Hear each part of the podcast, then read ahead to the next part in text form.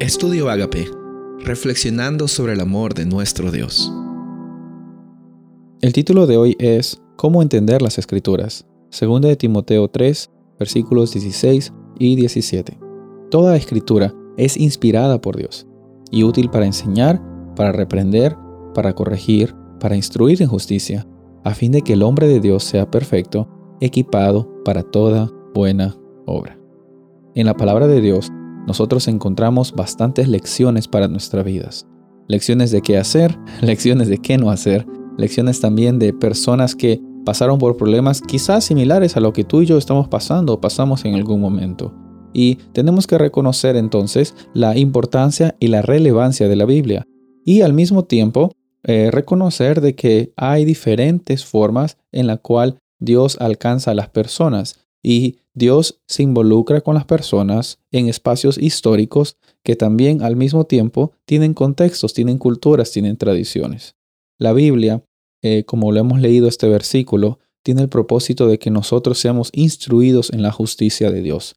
No que seamos instruidos para saber más, eh, saber de Dios, sino ser instruidos para que la justicia de Dios no solo sea un conocimiento que tenemos, sino que sea un proceso en el cual Él está transformando nuestras vidas y también seamos agentes de transformación para otros. En la Biblia encontramos al menos tres idiomas, el hebreo y el arameo en el Antiguo Testamento, pocos versículos de arameo en realidad, y en el Nuevo Testamento encontramos el idioma griego. Yo creo que el idioma griego fue una oportunidad muy grande porque era el idioma internacional, así como el inglés en los días de hoy para nosotros, eh, los griegos eh, tenían una influencia tan grande que a pesar de todo, eh, que ellos ya no estaban al mando de la población mundial, el, lenguaje que ellos tenían y la cultura también tenía una gran influencia al punto que todavía eran hablados mundialmente. Entonces, la universalidad de la Biblia nos expresa de que Dios también necesita mostrar su amor haciendo uso de las palabras. Y él eligió el idioma hebreo y, arameo en el Antiguo Testamento. Él eligió el idioma eh, muy hablado, que era el idioma griego en el Nuevo Testamento.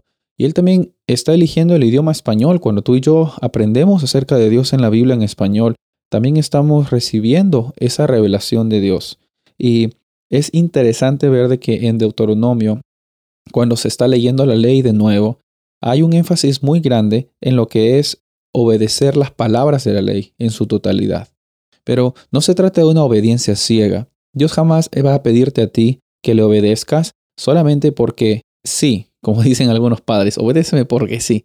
No consiste en un porque sí. Dios ha dado muchas evidencias al pueblo de Israel en el contexto. Por eso es importante estudiar el contexto. Por eso es importante entender las escrituras con su contexto. Dios le dio muchas oportunidades al pueblo de Israel para que ellos reconozcan de que Dios era fiel con ellos. Y si Dios ponía de su parte, el ser humano, los israelitas, tenían que poner de su parte también. Mira, eh, al entender la Biblia, no tenemos que simplemente sacar versículos. Cuando hagas tu devoción en cada momento, en cada mañana, reconoce de que Dios quiere guiarte para un mejor camino. Reconoce de que Él quiere un plan para ti, eh, quiere guiarte para alguna decisión. Eh, y no se trata solamente de sacar un versículo y decir ya aprendí.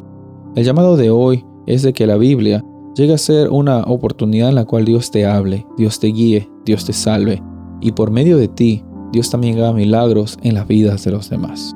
Soy el pastor Rubén Casabona y deseo de que tengas un día bendecido.